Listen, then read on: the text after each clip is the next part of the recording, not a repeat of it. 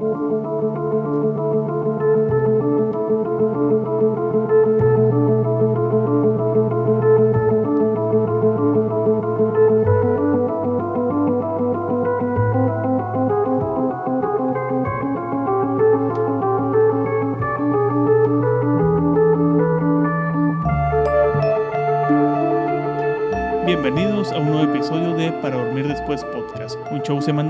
y películas en donde cada capítulo platicaremos de aquellas grandes obras que nos han hecho quedarnos pegados a la página o a la pantalla y donde sin importar la hora hemos preferido desvelarnos y dormir después. Yo soy su host, Ramiro Alvarado, y me encuentro no como siempre con Alejandra Díaz. ¿Qué onda? ¿Cómo andas? Bien, cansada, aquí sustituyendo a la plantilla original, sacando a los jugadores de la banca un rato.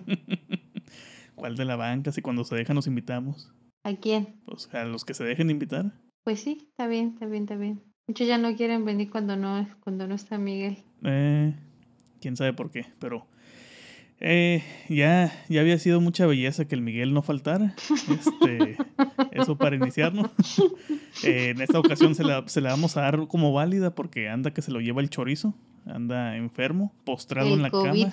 Eh, dice que no fue COVID, pero me dijo que andaba como con tres ventiladores este, en el cuarto, ahí este, acostado. Le digo, el verdadero OnlyFans. ¿Por qué? Pues porque había puros ventiladores. No entiendo. Traduce OnlyFans. ¿Solo fans? ¿Cuál es la otra traducción de fan? No sé. Ventilador. Ah, justo en mi C2 en inglés. Eh, No estoy muy segura de eso, o de que digan fan como. no, o para sea, es, una, es una de las tantas traducciones que se utilice, eso ya es otra cosa, pero, pero es una de las Mm. traducciones. Voy a hacer como que te creo. Ok. Pues mira, aprovechando que, que como dijiste tú, andas entrando como jugador suplente, del que se anda muriendo en este momento con un libro sobre su cara, eh, no sé si quieras comentar qué, qué, qué has hecho desde la última vez que, que estuviste en esos micrófonos. Híjole, ¿cuál fue el último episodio de El Wes de- Anderson? Sí. Mm, pues renegar con mucha gente que no le gustó Asteroid City, Ok. principalmente. Ah, y creo que nada, realmente no sé, creo que no he visto tanto como de lo que han mencionado. Eh, me gustó mucho el episodio de Werner Herzog, ahí saludos a todos los involucrados. También me gustó mucho el, el episodio de este de la- los, dobl- los dos caras, los, los face off, que no me acuerdo cómo se llaman las otras dos películas, pero ahí, ahí la importante es la de John Woo. La favorita de, la favorita de Alberto. Y justo antier tuve una epifanía de que hay, estoy segura, hay un episodio de los X-Files, no, no fue una epifanía. Digo, estoy otra vez viendo los X-Files ahí con mi, en mis únicos ratos libres, que es como sábado a las 3 de la tarde que, que estoy comiendo y que le puedo poner toda la atención. Y ahí, creo que es uno de los, según yo es como uno de los episodios que están en listados eh, como de los mejores episodios. Y es- tengo un punto, no, no te aburras. Eh, porque ya te vi voltear y resignar y no, tengo un punto. A ver si es Eh, cierto. según, según yo es el 1.16, o sea, es de la primera temporada y es el, se llama Lazarus, creo. Y yo, pues he visto The X-Files muchas veces, pues es la primera vez que la estoy viendo, tratando de ver como otra vez en inglés, porque la primera vez la vi completamente en español porque tiene muy buen doblaje, aunque reniegues. Este... Na- Nada más la voz del, del hombre que fuma. No la puedo despegar de la, de la voz del señor Burns. También es la de Don Cangrejo, ¿no? En algún episodio, no sé. Diría por ahí. Y la trama básica de ese episodio es que es un viejo compañero de Dan Scully que fue su pareja en un momento y ella lo acompaña como a cerrar un caso, o bueno, atrapar como en infraganti a un ladrón. Bueno, ese es un es como un criminal que lleva persiguiendo casi toda su carrera del FBI, o sea, él conoce todo sobre ese criminal y el criminal ya lo conoce a él y llega un punto pues que es ahí que se arman los balazos al principio del episodio en lo que medio se agarran, medio agarran uno, medio agarran al otro. Y los dos mueren de manera instantánea. Uno porque primero el criminal le dispara al policía que es el compañero de Scully y Scully le dispara al criminal. Y al final del día pues no hacen nada por salvar al criminal porque pues ya era como era como un caso muy tenso que ya pues solamente era como se vuelve bueno el mismo dice el policía es el mayor caso de mi carrera y luego cuando este cuando se llevan al compañero de Scully ah, pues él ya lo, lo declaran clínicamente muerto y pues como ella está muy, estaba muy apegada a esta persona porque pues mencionan ahí que tuvieron sus tiempos en la academia del FBI, pues les dice algo como háganse un lado, soy doctor. Y yo dije, ay, qué perra, mi amiga. Y ya le ponen así como un montón de paracho. No sé cómo se funciona. No, no vi Grey's Anatomy, ni, ni sé nada de medicina. Perra empoderada. Para es que así les dice, le dice, hágase un lado, soy doctora. Y como, ándale. Y dice, pues sí, es doctora.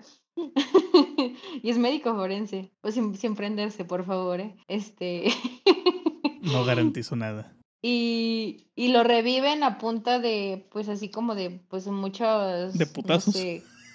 Mm, de esas que, que son que esas cargas eléctricas, descargas eléctricas, ¿no? Hasta que recupera la vida, pero, o sea, clínicamente murió al mismo tiempo, lo declararon muerto al mismo tiempo que el criminal. Y qué curioso que cuando como que él revive, la, la, su alma, o sea, son los X-Files, no voy a tratar de decir nada que tenga sentido, porque son los X-Files. Y así se va a hacer siempre. El, quien está en el cuerpo del policía es el criminal. Y se supone que el policía, es, o sea, está muerto, se quedó como, su alma se quedó como en el criminal. Y dije, eso me recuerda a la drama completa de esta película de Face Off. O sea, es lo mismo, obviamente rebuscado sin lo de la cirugía facial, pero es técnicamente en esencia lo mismo. De hecho... Y dije, esto ya lo escuché. Hace rato que estaba viendo la del espejo de la bruja de Chano Urieta, también dije, ah chinga, dije, ¿por qué madre no me acordaba de esta película tan tan vívidamente que también pudo haber entrado en, en esa lista de, del episodio, porque es prácticamente lo mismo igual pero parecido, de cierta forma. También hay una cirugía experimental, hay un cambio de rostros, hay, hay un desmadre ahí muy interesante. Entonces, sí, sí. Y ahí dije, mm, qué curioso. Y lo, lo, traigo muy fresco porque no tiene tanto que salir el episodio. Me gusta mucho esa película de Face Off. Que hablando de, del episodio anterior también, eh, le ha ido muy bien bastante bien. Este, casi tan bien como, como el del Barbenheimer de, de arranque, de arranque de, de, estos primeros días. Casi igual de bien le ha ido. Este, también, pues sí nos han dado varios comentarios, incluida tú, entre los comentarios, de que si no es el mejor episodio que hemos tenido, es de los mejores episodios que hemos hecho. Y mira, nada más nos costó 15 mil pesos. no siento que sea como algo de calidad, o sea, sí tiene que ver, pero sí, para mí sí es algo más de contenido. Ya, yo, ya, le había dicho a Ramiro que, o sea, si no fuera como algo muy objetivo, o sea, objetivamente yo creo que sí es el mejor episodio, pero en mi corazón mi, episodio favorito es el de aquella, aquella borrachera memorable. Aquel episodio donde el Miguel ya no puede ni hablar. Ese es el mejor episodio, no tiene, te lo juro que no tiene nada que ver con el audio. Al final del primer episodio ya no podía hablar, en el segundo ya definitivamente ya dijo, yo no voy a hablar, yo no la vi, nomás escuchaban sus borrachazos de vez en cuando cuando se levantaba por más whisky. Mira, ya faltan cuatro meses para que se acabe el año, están a tiempo de planear el siguiente. Mm, nada más es que en esta ocasión lo que implica grabar en domingo, en fechas decembrinas, es que yo vaya crudo a trabajar. ¿Y qué tiene? Pues mira, eh, para entrar un poco en tema, eh, ya saben que cuando Miguel falta, yo soy experto en improvisar temas, ¿no?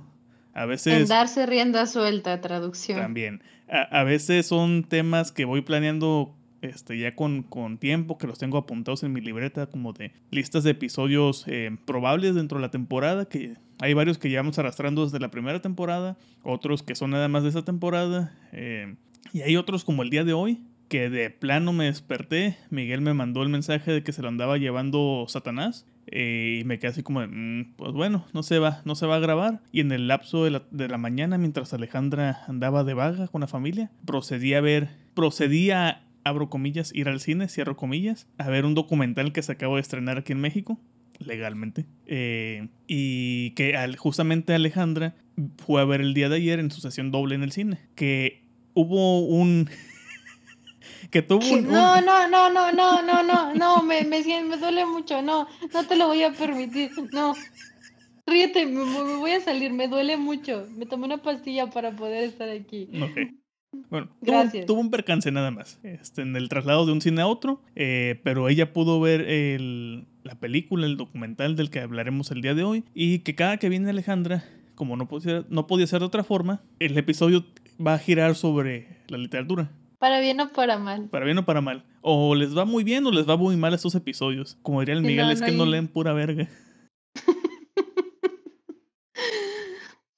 No hay intermedio. No hay intermedio. Entonces preparé una pequeña presentación. No es, obviamente no va a estar al nivel de lo que preparé el episodio pasado. Eh, creo, Ya no, ya ni deberías intentarlo. yo, yo creo que ya fue mi, mi- Fue tu requiem. Sí, fue mi más grande eso. éxito y ya no poder este, llegar a, a más. Pero mira, hay escritores y escritoras que darían su alma porque sus libros, sus cuentos, sus ensayos, sus reseñas, sus opiniones se volvieran populares y tuvieran una gran aceptación en el, en el público. Y sobre todo, que realmente les guste el público y que se apasionen por su obra, que creo que es lo más importante, ¿no? Que, el- que un autor o una autora sepa que el público está apasionado por su obra, no nada más el hecho de que, ah, fue el boom y hasta ahí quedó, ¿no? Como ese pico de, de- la publicación y que después los olvidan, sino que se mantengan en la conversación constante, que se mantengan presentes en quienes son sus lectores o quienes van a ser sus futuros lectores a lo largo de su larga o corta carrera, dependiendo cómo vaya a ser. Pero, ¿qué es un escritor? Otra vez volviendo a esto, ¿qué es un escritor, una escritora sin un público que lo lea o un público atento?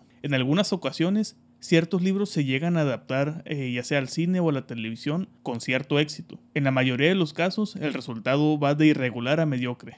Y volvemos con esta moda, ¿no? De eh, las sagas adolescentes, las- los bestsellers, que lo único que tratan de hacer es, ya tienen todo, todo programado, publican el libro, es un fregadazo de ventas y a los tres meses ya está la película. ¿Por qué? Porque la película estaba planeada casi casi al mismo tiempo que la publicación del libro. Eh, volviendo a esto mismo, son raros los casos en los que las películas, las adaptaciones de estas obras, ya sean cuentos, eh, literatura como tal, a cine o televisión, sean un éxito, o incluso a videojuegos. Eh, son muy raros que sean un éxito. Normalmente hay gente de dudosa calidad detrás, ¿no? Directores, directoras, actores, actrices, que dices, "Mm, mejor no hubieran hecho nada con lo que nos entregaron. Sin embargo, hay unos pocos casos allá afuera de escritoras en las que sus obras han sido adaptadas no nada más una vez, sino varias veces, y no nada más un libro, sino que sus libros o un mismo libro o una misma historia ha sido adaptada una y otra y otra y otra vez. Un ejemplo de ello, Agatha Christie.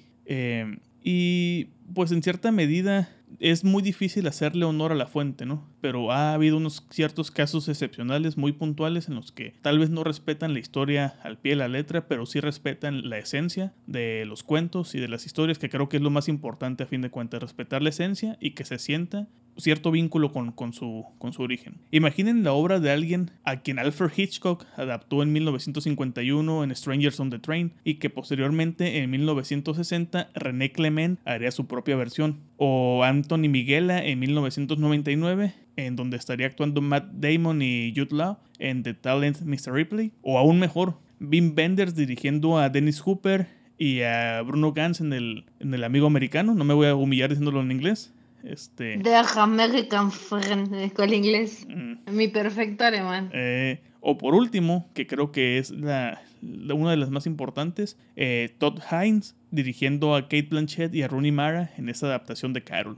Eh, pues el día de hoy trataremos de hablar sobre Patricia Highsmith, pero a través del reciente documental estrenado Loving Highsmith de Eva Vidya, en donde veremos cómo fue la vida sexual, amorosa y un poco laboral de la escritora a través de la entrada de sus diarios narrados con estos fragmentos de estas grandes adaptaciones al cine de su obra, eh, con entrevistas de ella en vida, con los testimonios de amigos, familias y, ¿por qué no? También hay que meter ahí a las amantes, aquellas que se dejaron o no, no se dejaron. Eh, y por último, como ya mencioné, este episodio gira alrededor de la literatura de una u otra forma, eh, así que al final les tendremos un, un fragmento muy interesante eh, de un libro de un libro que Alejandra y yo leímos que nos gustó mucho y que Alejandra por ahí tiene unos cuantos apuntes porque pudo ir a ver al, al autor.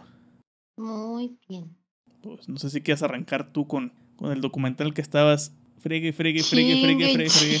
Que lo Dilo, a dilo, ver. dilo, dile. Estabas chingue y jode desde que lo encontraste en internet que lo querías ir a ver. Y es que salió el año pasado, y es que no lo encuentro, y es que ya lo encontré, pero es que me quiero esperar a ver si lo estrenan aquí en México, y mira si lo van a estrenar, y que ay, me queda bien lejos el cine, y los horarios están bien feos. Chingue, chingue, chingue hasta que se te cuadró ir a ver dos películas el mismo día. Yo, yo tengo un pequeño, no sé si trauma o no sé, es como una fijación. Es mi más bollerista, dirías tú. con las películas o documentales que son sobre escritores. O sea, como un evento para mí. ¿Ahí está bien? Bueno, yo me aferré, me aferré mucho porque quería ir a verlo al cine porque se me hacía como muy raro verlo en la cartelera como en los próximos estrenos, porque lo, andaba cazando desde el año pasado que salió, me parece que salió primero en film en latino, si me, no me equivoco, no sé si de otro país, pero ya estaba en video on demand desde hace mucho. Y como, buena distribución mexicana, todo llega primero a todos lados en el mundo, menos aquí. Pero llega. Mm. Bueno, cuando llega, más bien. Cuando llegan. A mí me, a mí me gustan mucho los documentales o bioseries o películas así biográficas bien mal hechas de escritores, o sea, es como es como algo que no puedo evitarlo, no tengo ni voz de voto, ríete, no me importa, no me importa. O sea, yo sé es que mi equivalente a todo lo que tenga que ver con medicina. Exacto, como con las películas de terror, o sea, tienes que tener como, tienes que verla y tú la tienes que tener así como en Blu-ray para, para afinar. No, no, no, a mí yo odio esa película, yo la odié desde el primer minuto, hasta la tengo en DVD y en Blu-ray. Bien, dijo tengo el, director Scott. que soy es la única persona que yo que conoce que tiene las cosas que odia en físico, para poder decir que las odia. Pues a mí me pasa algo así con las películas de los escritores. Y con Patricia Highsmith yo tengo una historia que, que siempre estoy duro y dale con Ramiro, porque me gusta presumirle, que cuando, cuando yo vi Carol, no sé, como que creo que también fue como de esas películas te causan una gran primera impresión y te enseñan lo que es el cine. Lo, tú lo dijiste en tu episodio pasado de el donde de Lando, Bernard Herzog, que lo estabas comparando con algo de Guillermo del Toro, porque pues no sé, o sea, siempre sale Guillermo del Toro en todos los capítulos, ¿no? Siempre tiene que haber tripas, Guillermo del Toro y autopsias. el, al, menos el episodio pasado no dijiste David Cronenberg, pero pues bueno, unas Y yo la primera vez que vi Carol sí fue como una ventanita diferente a lo que para, para mí como a lo que estaba acostumbrada a ver, exactamente como tú lo pusiste en palabras, yo creo que es la definición ideal. Y estaba muy, muy apegada a que me gustaba ver como hasta, hasta la fecha me gusta, pero ya trato de no grabarme con eso, como ¿qué, qué es lo que el libro le daba a la película, porque a mí la película me gustaba mucho y tenía miedo de que si leía la novela no me iba a gustar ya la película o viceversa y cuando, en ese momento acaba de, la acaba de publicar, republicar Anagrama en español, porque en los 90 la republicaron como el, el precio de la sal es el título original de la novela. Y es una, es una edición de anagrama esas amarillas, horribles que todos odiamos, pero ah, trae el fotograma. no, las color, las que tú dices las amarillas, que son traducciones, son las buenas de anagrama. Odiamos la traducción. Pero odiamos el diseño, ajá, odiamos el diseño. No, esas no, las que, las que odiamos en general son las compactas de colores.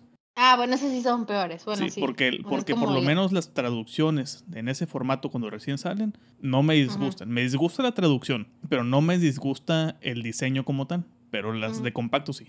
Bueno, las que no nos gustan, no, no, odiamos tanto como las de compactos. Y el fonograma trae, bueno, la, perdón, la portada trae el fonograma de Kate Blanchett reflejada así a través de de la ventana de, del auto y yo dije, tengo que tener ese libro, porque aquí nos encanta tener libros por su portada, ¿no? Y ese fue el primer libro que leí de Patricia Highsmith. Y a mí me sorprendió algo que viene en las primeras páginas. Yo creo que igual viene en las primeras páginas de las nuevas reediciones, que ya traen las portadas horribles. Em, que es una carta de Patricia Highsmith a la que hacen alusión en el documental y dice, yo le como, es como una carta de agradecimiento, no lo dice así explícitamente a la comunidad LGBT, pero dice como a toda la comunidad de lectores que me han escrito a través de los años eh, agradeciéndome que es la primera historia eh, pues de lesbianas que tenía un final feliz. Y a mí me, me, llamó mucho la atención que lo pasan en el documental, sé que estoy hablando como del final del documental y es como la primera vez que nace ese libro como de su autoría, a pesar de que muchas personas saben que ella lo escribió, ese libro originalmente se publicó con un seudónimo. Y a partir de ese libro yo me empecé a interesar como mucho por ella porque me llamaba mucho la atención de que como que lo que investigabas de ella, lo principal, principalmente que te resaltaba no era que yo hubiera escrito una novela como tal de amor. Yo sino su vida sexual y su orientación. Ajá, no, o sea, no, lo primero que te resalta es ella era una escritora, una escritora de, de, thrillers, de novelas de misterio, policíacas. Y fui, a partir de como de ese momento me fui ahí investigando y leyendo más libros de ella poco a poco. Hasta la fecha no, no he leído todos y lo agradezco porque, no sé, a veces siento que no hay como un, es un espectro muy ambiguo, no hay como un intermedio. O leo todo lo de un autor en un mismo año o me gusta ir llevándolo poco a poco porque sé que me gusta tanto que me voy a, no sé, no quisiera como que se acabara, porque pues lamentablemente ya falleció. Eh, como el huevo en chileno con su madre. no habla así, o sea, sí habla así, pero no habla así. es muy difícil imitar su tono de voz. Pero, pero bueno, y ya, y pues eh, en resumen, a mí me gusta mucho Patricia Highsmith, me gustan mucho sus novelas, me gustan casi todas sus adaptaciones, unas me gustan más, me gustan menos, es una escritora con la que tengo, no, no quiero decir cosas en común, pero siento que tengo una historia con ella y es algo muy mío. Y... ¿Es decir algo? Yo ahorita que estoy viendo su lista aquí de publicaciones, bueno, de lo que ha publicado, que se haya traducido al español es otra cosa, ¿no? Pero de lo que hay publicado, hay por lo menos un libro que el título me, podría ser este un título de un hielo que se llama The Glass, no, The, The Cry of the Owl, que es la, el grito de la lechuza, o incluso también The Glass Cell podría, si le metemos un título de algún animal, un nombre de un animal ahí al final, podría ser el nombre de un hielo. Entonces me, me, me, gusta eso. Y acordándome del documental, eh, cuando sacan esos fragmentos de entrevista con ella, que dice que es justamente, ¿no? Que la tenían encasillada como una escritora de, de, de thrillers, de detectives, de crímenes como tal, de thrillers criminales, pues mira, viendo la lista de sus libros, de sus títulos, es como de, mm, pues ayúdame a ayudarte, carnal. sí. Porque mira, extraños en un tren. ¿De qué trata eh, extraños en, un tren o strangers in a train? Eh, dos hombres que están buscando cómo matar a la esposa del otro sin que quede sospecha, sin que los ate, ¿no? Sin que haya un, un modus operandi ahí de por medio. Mm. Me eh, gusta más cómo suena la película traducida en español. Pacto siniestro. Sí. Ah, bueno. Ah, ah, adaptación de Hitchcock, justamente, del primer, la primera novela. Imagínate, la primera novela que escribes y la adaptación la dirige Alfred Hitchcock. que ya era Alfred Hitchcock. Que ya era Alfred no, Ya no era el mugroseado al principio de su carrera, o sea, ya era Alfred Hitchcock. Ya, ya era el gran, el gran señor de la silueta. Eh, luego su segundo libro, ni más ni menos, Carol o El precio de la sal. Y no sé si viste el seudónimo con el que lo publicó, pero es Claire Morgan. Claire Morgan. Eh, y luego tenemos El cuchillo, que está como de Blunder en inglés. Eh, luego tenemos el primer, la primera novela de Ripley, de Talent Mr. Ripley de 1955. Luego tenemos Deep Water, que pésima adaptación. Bueno, no he leído el libro, pero pésima película. Mm, Tiene mucho de erótico, pero mal ejecutado. Siento que es buenas intenciones muy mal ejecutadas. mal, dirigido. Porque yo creo que Ana y Ben Affleck están súper bien. A Game for the Living del 58. This Sweet Sickness, este dulce mal. hasta suenan siniestros los pinches títulos. es como, neta, ayúdame a ayudarte. The Two Faces of January, el de The Cry of the Owl, eh, The Glass Cell. Luego tenemos el de Crímenes Imaginarios o El Cuentista, El Juego del Escondite, eh, que me gusta el título en inglés, Those Who Walk Away, eh, La Máscara de Ripley, que sería la segunda, segunda entrega, Rescate por un Perro, o sea, si no... luego tenemos El Juego de Ripley o El Amigo Americano, aquel, aquel libro que adaptaría Bim Benders. Eh, el diario de Edith, que me acuerdo que habías de, el año pasado habías comentado que lo leyéramos. Yo lo comencé, me dejaste ahí colgado. y ya no lo continué. No es cierto. Fue algo de que empezamos a leer otro, estoy seguro. Luego, tras los pasos de Ripley, el cuarto libro, Gente que llama a la puerta, El hechizo de Elsie, Ripley en peligro, que sería la última entrega. Ripley Underground. Ajá, Underwater. Ah, algo así. Y luego Small G, un idilio de verano que es del 95. Luego también tenemos una compilación, una compilación de, de varios libros de cuentos, que el, hay uno que estoy leyendo y que aparte de que está resaltado con hipervínculo, mi ojo se, mis ojos se apuntaron directamente. Los cadáveres exquisitos. Mm. Entonces, sí es como de ¿Cómo, cómo, cómo puedes decir que no escribías trailers o, cosas si la mayoría de tus títulos tienen ese tipo, la mayoría de tus libros tienen ese tipo de títulos y posiblemente las narrativas van por ahí, pero que ella misma, ella misma mencionaba, en, bueno, en, fragmentos de entrevistas en el documental, menciona que ella no le interesaba la parte del thriller, sino que le, importaba el desarrollo de los personajes y lo, cómo iba la historia, ¿no? Que eso es otro... Sí, más la trama psicológica. Ah, la trama, que de lo poco que leí del diario de Edith, se le nota se le nota cómo, los, los personajes son, más que la historia, el, eje fuerte son los personajes. Sí, sí, sí, sí, estoy muy de acuerdo. Y luego tenemos ah, también, para cerrar rápido, una lista de premios aquí, mira. En 1946 ganó el premio O. Henry al mejor primer relato por The Hero eh, de la heroína. Eh, en 1951 fue nominada al premio Edgar a la mejor primera novela por Extraños en el Tren. Y en 1956 fue nominada al mismo premio a mejor novela por El talento de Mr. Ripley. En 1957 eh, ganó el Gran Premio de Literatura Policiaca por El talento de Mr. Ripley. En 1963 nominada al premio Edgar otra vez, el mejor relato por El Terraplén. Eh, en 1964 ganó el premio Silver Dagger eh, o Daga de Plata a la mejor novela extranjera por Las dos caras de enero. En 1975 ganó el Gran Premio de Humor Negro por El Amateur de Escargot. Y en 1990, que creo que es el último premio así como catalogado, ganó el Caballero de la Orden de Artes y, las Letras otorgada por el Ministerio de Cultura de Francia. Entonces, así como que una carrera insignificante no tuvo realmente. fue, alguien a quien le fue bien en vida y que bueno, eh, hablando como su obra, ¿no? Ya su vida privada. Profesionalmente.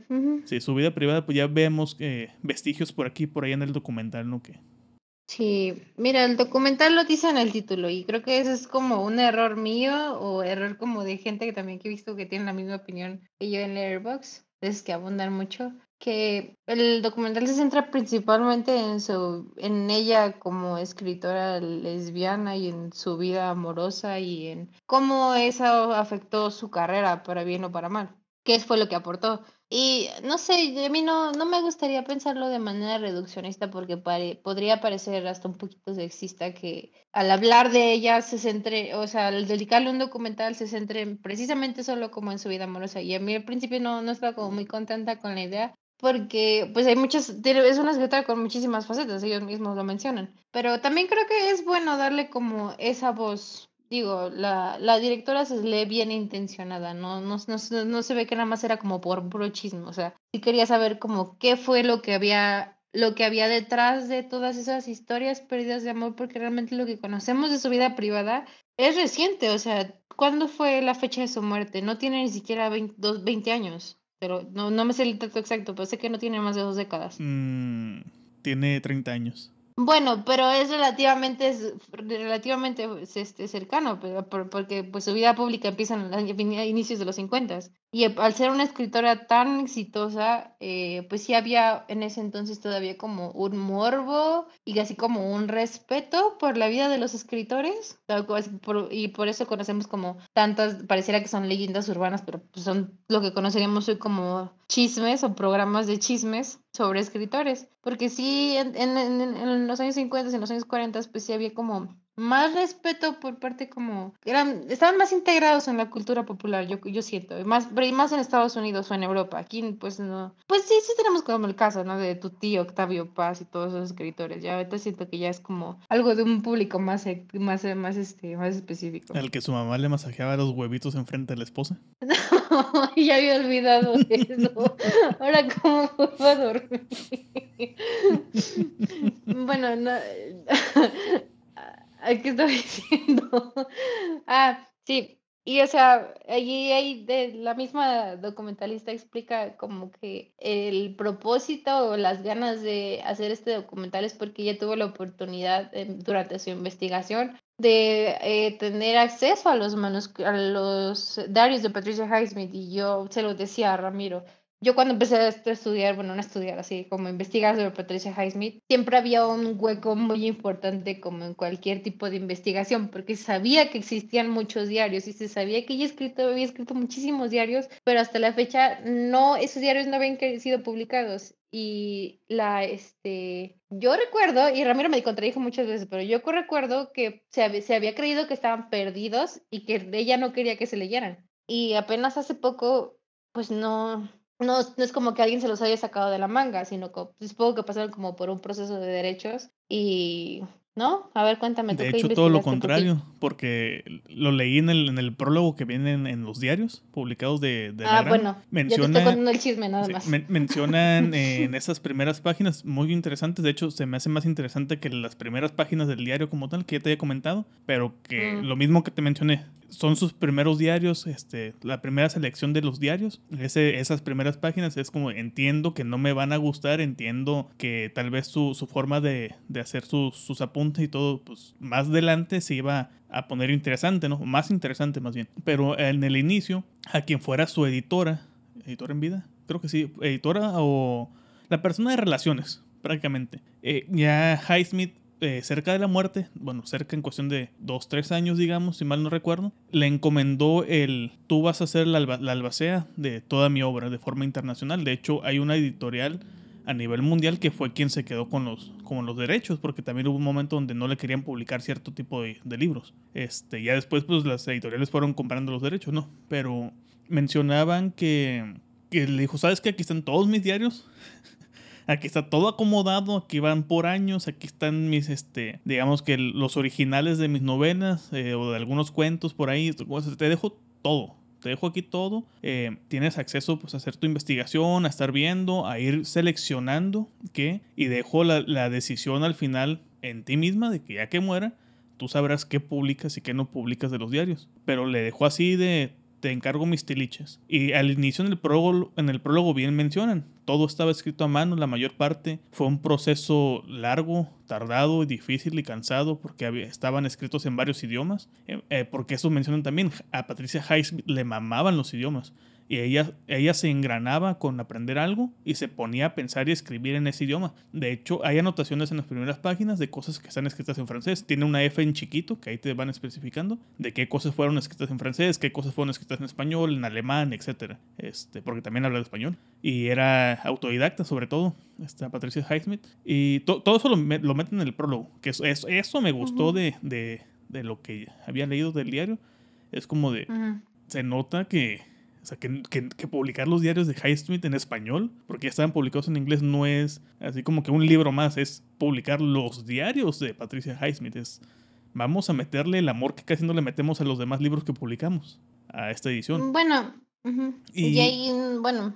ah, y mencionan que eh, hubo procesos donde por privacidad muchos nombres sí venían ahí este, eh, completos y que acá los abreviaron por privacidad, por cuestiones de privacidad, por decisiones de la editora, por así decirlo. Como vamos a, cuidar la privacidad, personas que sean públicas, que se supiera ya de antemano cualquier situación de su vida, lo vamos a dejar. Gente que permanezca en el anonimato, vamos a dejarlo abreviado, meter referencias, este, si mencionan al final que también lo mencioné en el documental, llegó una etapa de su vida, sus últimos lapsos de la vida, donde ya se puso pesadita Patricia Highsmith, ¿no? De racista, homofóbica, xenofóbica, este, antisemita, eh, que, que hacía los comentarios públicamente y aparte estaban en sus diarios. dijeron, pues los dejamos ahí porque es parte del proceso de, de su vida, ¿no? Pero... De envejecer. Ajá, pero sí se quitaron ciertas cosas que podrían manchar más eh, el legado de Patricia Highsmith. Sí, se me hace que fue una edición, una decisión interesante, como, como, como como sabiendo, Patricia, estoy dejando en buenas manos mi legado y sé que la decisión que vayan a tomar o que no vayan a tomar eh, es la mejor. Tal vez no para mí, yo ya no voy a estar, pero es la mejor para mi obra. Entonces, e, eso me gustó mucho de, la introducción de los diarios. No estaban perdidos, simplemente andaban de parranda los diarios. O sea, fue un proceso larguísimo de edición y de selección y de, transcribir, de, traducir las propias este, palabras de Highsmith para poder, poder armar lo que se está publicando. Y yo creo que eso añade más como, bueno, o sea, sé que está mal decir morbo, o sea, no, no es como la palabra correcta, pero para mí sí eso añade más como al morbo de querer leerlos y tenerlos y ahí hacer mil anotaciones. Porque imagínate, o sea, se murió en los noventas y qué año estamos, o sea, casi 30 años después, apenas estamos viendo la luz. Y siguen aportando muchísimo como a su, a, su figura, porque realmente es una escritora con muchísimo legado. Yo creo, mm, a mí me parece fascinante, la verdad. No, no solo porque sea una escritora mujer, mal dicho, mal dicho no me roben. 28 este, años tiene. Sí, yo soy ella murió en el 95, yo soy, yo soy el 94, ya cumplí 30 años yo. Hace 28 años falleció.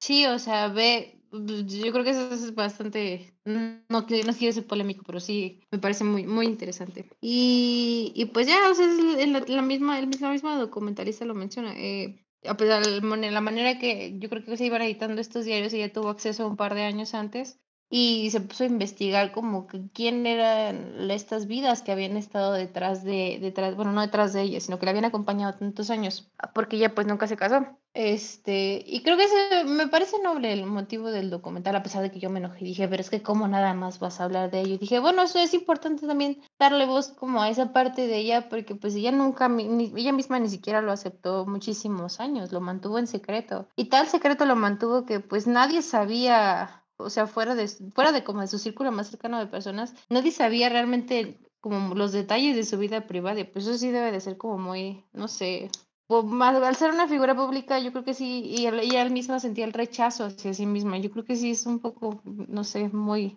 muy que de hecho lo menciona, ¿no? En una parte de, los extractos de las, de las entrevistas en vida de Highsmith, de por qué, por qué siendo mujer, por qué teniendo eh, como este tipo de desarrollos, estos tipos de historias, porque todos tus personajes son hombres. Y que mencionan, es que a las mujeres les interesan este tipo de hombres, a los hombres les interesa leer este tipo de historias de hombres, este, y, los hombres venden mejor. leer sobre hombres. y, los hombres, las historias con hombres venden mejor que las historias de mujeres. O sea, en, este tipo de historias, de, del tipo de narrativas de, de Patricia Highsmith, se siente raro decir nada más Patricia de Highsmith, eh, tiene sentido la lectura que hace con base a los años en los que publicó las historias y con las sociedades de, ese momento, incluso todavía en este momento, ¿no? O sea, em, si nos damos un clavado en Film Twitter, cada que sale una película de acción interpretada por mujeres, eh, ¿cuál es el, rechazo es inmediato, ¿no? Por, por cierto sector de, de, Internet, el rechazo es inmediato. Ya que la película sea buena o sea mala, ya es otra cosa pero el rechazo es inminente o que dicen es que por qué películas con mujeres o historias con mujeres así peleándose con hombre con directamente con hombre se les olvida Terminator 2 se, les olvida Sarah Connor se les, se les olvida la otra replay la de Alien. Santa Sarah Connor. Se les olvidan que ya ha habido, se les olvidan que las más grandes sagas de ciencia, no ciencia ficción, pero bueno, sí, un poco, de acción con slash ciencia ficción fueron lideradas por dos mujeres. Entonces. Exacto. Pero sí, eh, o sea, sí tengo muchas ganas de, de leer ciertos libros de Patricia Highsmith. Eh, has estado muy insistente, nos queja con los de Ripley específicamente. Dilo, dilo, dilo, dilo. Ha estado chingue y jode con los de con los de con los de Ripley y a mí me llaman más la atención otros. O sea, sí me llaman la atención esos, sí los quiero leer, pero a mí me llaman más la atención los otros libros como periféricos a, a la obra grande de, de Highsmith, justamente como, como este que ya te mencioné de uh, La celda de cristal, el que ya me descuento tú, el diario de Edith, sí me llama mucho la atención. Eh, también hay otro que se llama, déjate digo, porque lo guardé aquí. El temblor de la falsificación, también me llama mucho. El grito de la lechuza. E, ese tipo de, de, de, historias que he estado viendo en sus hipnosis me llaman más un poco más la atención y que son justamente las ediciones de compacto de portada negra de anagrama. Dime qué otra, este, otra línea de, escritoras o escritor tiene su propio color así dentro del catálogo, catálogo de anagrama, fuera de, de los tutti que va. Ni Jack Kerouac. Exacto, ni Jack Kerouac. Sí, pero. Y bueno. ¿Ah? Termina, ¿Cómo, ¿Cómo, te fue en el, en, en el cine viendo ese documental? Yo lo vi en un Cinemex muy infamoso que se llama Cinemex Casa de Arte, así como lo escuchaste. Y casi, casi siempre que voy ahí es porque o estaba bien en Cinepolis. Exacto, urge un 2 por 1 en Cinemex, la verdad. Eh, siempre que voy ahí es porque pues no me queda de otra, es como una, es, no, es, no es un buen cine, solo es un cine ya. Y en ese Cinemex van puros viejitos. Y cuando ese Cinemex es donde voy a llorar. Aquí vengo a llorar. No, y ese Cinemex pues van casi puros viejitos o gente que vive ahí por la colonia Juárez, por la colonia Cautemoc, que es la, las, la colonia en la que, la que están, están ahí alrededor. Y yo iba entrando bien contenta, la sala bien apurada por muchos percances. Y me quedé así afuera y los conté y dije, una, dos, tres, eran cuatro parejas de viejitos y, y yo. Así que estuvo perfecta la función porque nadie estuvo en su celular, nadie estuvo hablando, todos muy tranquilos, todo muy bello. Nadie se durmió, lo cual es mucha ganancia comparada con la otra película que vi, pero me fue, me fue muy bien. Y bueno, no sé, yo no sé, tengo como sentimientos mezclados todavía, pero creo que el documental tiene muy buenas intenciones. Y rescatando un poquito como de lo que más me gusta, es que hablan, bueno, eh, al abordar como su obra no se detienen como en cada libro, sino tratan de abordar como ciertos aspectos de sus novelas más famosas las y que han sido llevadas al cine y como que creo que es la tesis para hablar de su, de su obra dentro del documental es que parte de ella como persona bueno, como mujer lesbiana, bueno, como escritora lesbiana, había reflejado o qué, o qué, era, qué es eso que se estaba reflejando en sus novelas, que era parte de ella, de su identidad como persona LGBT. Y oh sorpresa, el alter ego de Patricia Highsmith es ni más ni menos que Ripley. Eh, que Ripley, pues creo que es una tesis muy interesante. Yo también lo, he pensado. Fíjate que la película de donde sale Matt Damon y Jude Law no la disfruté mucho. O sea, la disfruté a secas. Pero viendo el documental, se me hizo interesante esa lectura de cuando comienza a describir el personaje. Es un hombre eh, con una sexualidad un tanto. Eso que mencionan, una sexualidad no muy bien definida, con ciertos este, toques. este homosexuales y todo, y que van poniendo las escenas de la película de Matt Damon olfateando el saco de Jude cuando está dormido, que se le va como queriendo acurrucar, cuando está bailando y cambiándose con, la ropa de Jude en, en, el cuarto este, que pone ese tipo de momentos, ¿no? Que mencionan que cuando comienzan a hablar de las muertes, que dice Patricia, mi primera muerte fue demasiado áspera. Corte A nos ponen ese momento de la película de cuando sale Matt Damon en, en el, y es que yo, bote.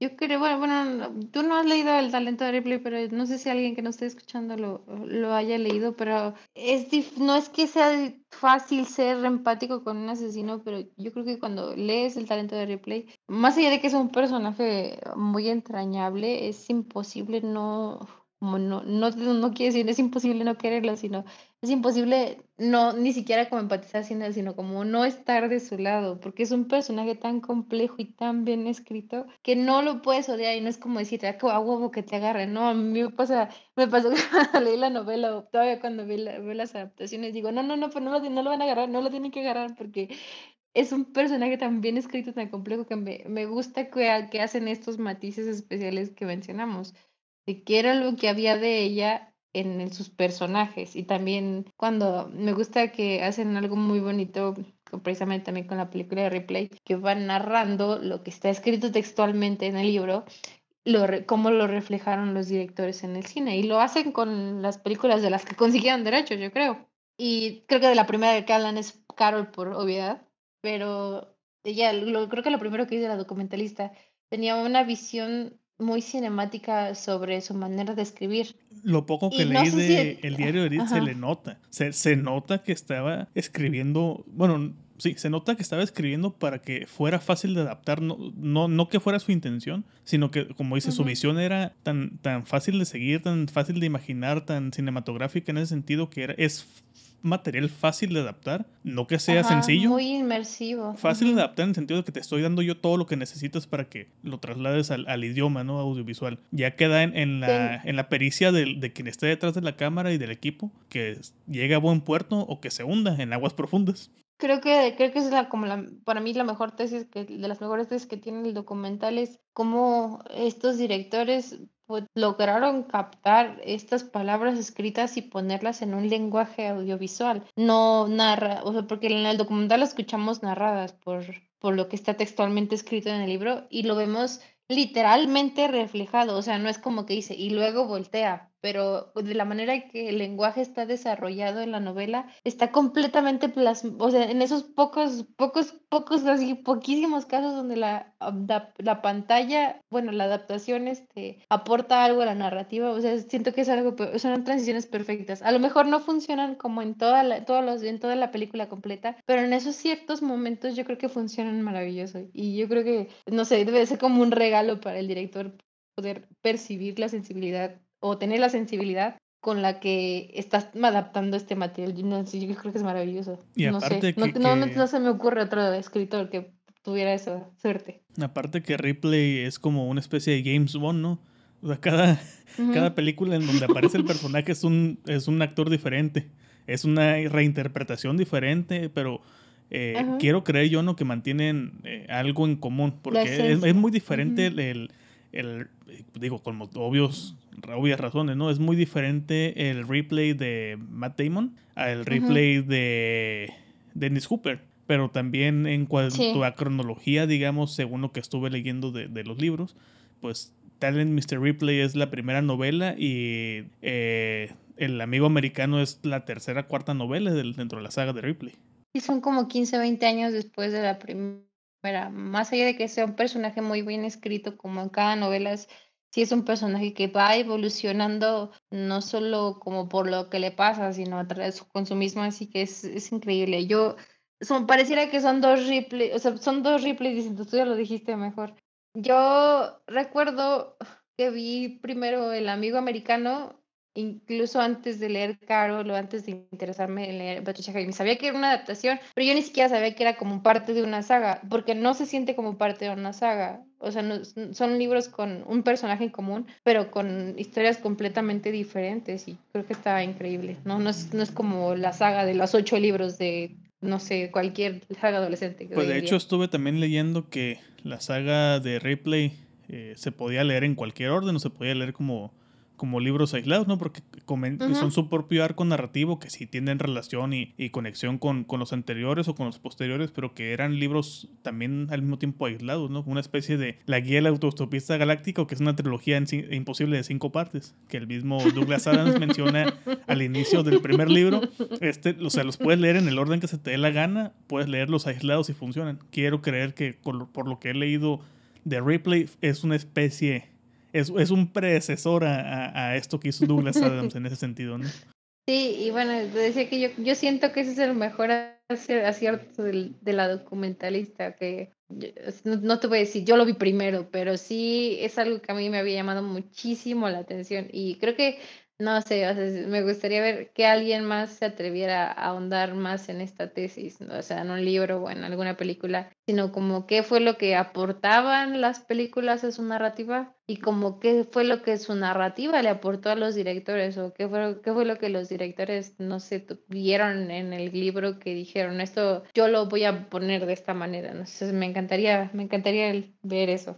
Ahorita que escuchar más de eso, estaba maravillada. Ahorita que estoy viendo aquí la, la ficha de las adaptaciones de, de libros de Highsmith, mira, de la serie de, de adaptaciones de eh, Extraños en un tren, así, bajita la mano, hay cuatro. La de Hitchcock, eh, otra que se llama Once You Kiss a Stranger, de Robert Spar, eh, True Moma from the Train, del 87, de Danny DeVito, dirigida por Danny DeVito. Extrañas en un tren, Once You Meet a Stranger, que fue para la televisión con Tommy Lee Wallace. Em, luego de la saga de Ripley, tenemos del talent Mr. Ripley. Nada más de esa, hay tres adaptaciones. Una, la del 60 de René eh, Clement, René Clement.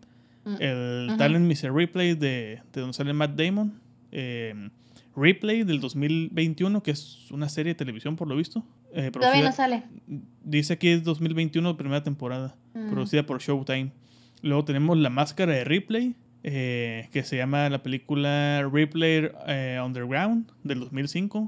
Película por, ajá, estadounidense. Luego tenemos El Juego de Ripley, que es eh, el, amigo americano de Vin Benders y el juego de Ripley, que está como Ripley's Game, película italo-estadounidense, donde sale John Malkovich como Tom Ripley.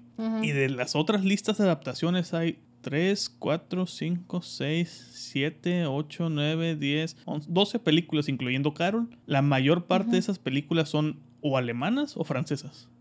Sí, la que hay mucho en Europa. Sí, sí, sí. O sea, la gran mayoría son, son francesas o alemanas. Y en una de ellas, que es una adaptación de Mar, Mar de Fondo, que se llama Eu Profond, Profond eh, sale Isabel Hooper. Ni más ni mm, menos. Pero yo no sabía. No, no sabía de esa. Se buscará. Sí, y aparte de las adaptaciones a televisión y radio, ¿no? Que la lista aquí sigue con otras 15 ah, puntos. Sí, sí, sí. Que de hecho aparece que, de Showtime. aparece como la última adaptación a radio que se hizo, bueno, que está listada. Eh, fue una emisora española que se llama Radio 3. Se hizo una adaptación de Extraños en el tren en el 2010. Mm, Órale. Pero ahorita como retomando Pues sé. también lo que mencionabas del, del documental, sí cierto, se siente, no se sienten, se siente sincer- sincera las intenciones de la, de la directora.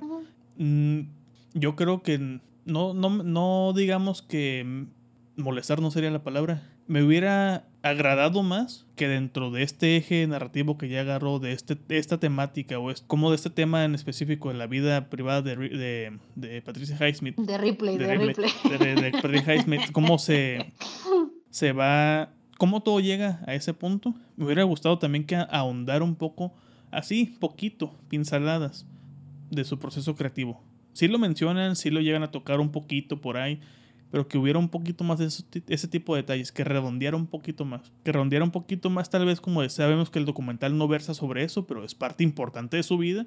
Métele ahí un poquito más para redondear. Es- Eso me hubiera gustado un poco más. Porque hay una parte importante, muy interesante, que es cuando le invitan al festival, Festival de Cine. El Festival de Sí. Cine como... Era como jurado, ¿sí, verdad? Sí, en el de Berlín, ¿no? Sí, sí. Sí, fue gran cosa. Sí, entonces sí, Y a mí también me hubiera gustado más. O sea, sí, sí toca, sí toca esos puntos, pero se centra obviamente en otro punto importante, ¿no? Que es su vida privada. No puedo decir que me encantó el documental.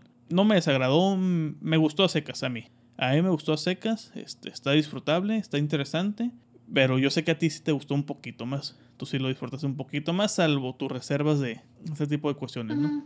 Pues sí, o sea, ya pensándolo como mejor, o sea, yo creo que sí es también importante, no sé, como documentalista o como investigador o como pues cualquier, alguien que escriba cualquier tesis o un proyecto, sí es importante como delimitar eh, la tesis de lo que quieres hablar, porque imagínate, nosotros hablando de Patricia Highsmith, estamos que no nos damos abasto. Y yo le que he leído pues más libros de Patricia Highsmith que cualquiera que conozco.